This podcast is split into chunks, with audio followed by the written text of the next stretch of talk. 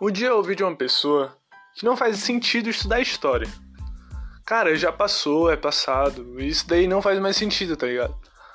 Mas acontece que sim, faz muito sentido estudar história e de maneira mais acessível, didática, porque você consegue ver e entender o hoje a partir do passado. Tudo hoje em dia tem uma explicação a partir de algo que aconteceu lá atrás e a gente não dá tanta importância. O Cheio das Histórias vem para justamente fazer isso. Não só mostrar a história e um conteúdo para te ajudar no, na escola e na faculdade e tudo mais, mas também trazer personalidades, eventos que você nunca ouviu falar e que são muito importantes para o nosso dia a dia e relembrar o quanto é importante a história do mundo para você. Quer me ouvir? Cara, muito simples. Qualquer mídia de música e podcast, eu vou estar tá lá. Pode ter certeza.